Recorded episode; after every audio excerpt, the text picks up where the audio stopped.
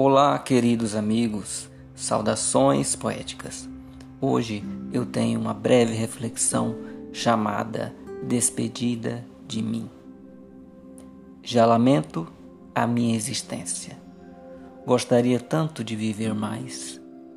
O mundo tem tanta coisa bonita a ser conhecida, há tantas pessoas legais a se conhecer, há tantos livros para serem lidos Há tantos idiomas para serem aprendidos. Há tantas histórias que quero conhecer, culturas, povos. Há tantos mundos a serem visitados. Hoje parece até que estou me despedindo. Mas a vida é assim: uma constante despedida do que se foi e uma saudação de boas-vindas ao que está chegando.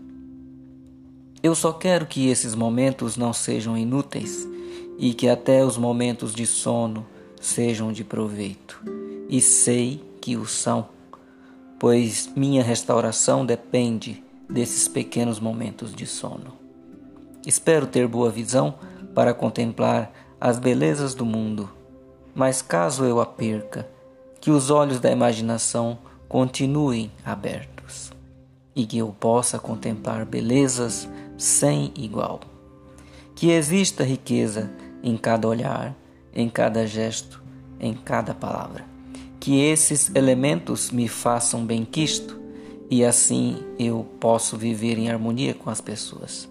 Que os gracejos e honras não me tornem entumecido, mas que eu possa esvaziar-me e reconhecer que sou uma pessoa comum que faço coisas comuns.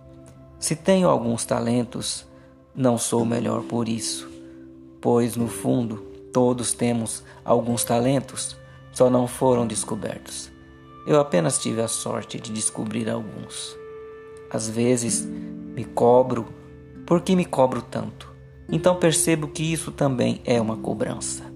Aquieto-me, pois sei que a cobrança é necessária, principalmente em um mundo de correrias e cobranças externas constantes.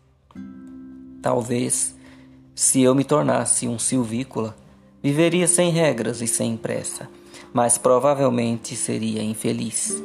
Apesar de achar interessante quem escolheu o isolamento social, eu acredito que para mim não serviria. Minha poesia não teria nenhum valor se não chegasse às pessoas.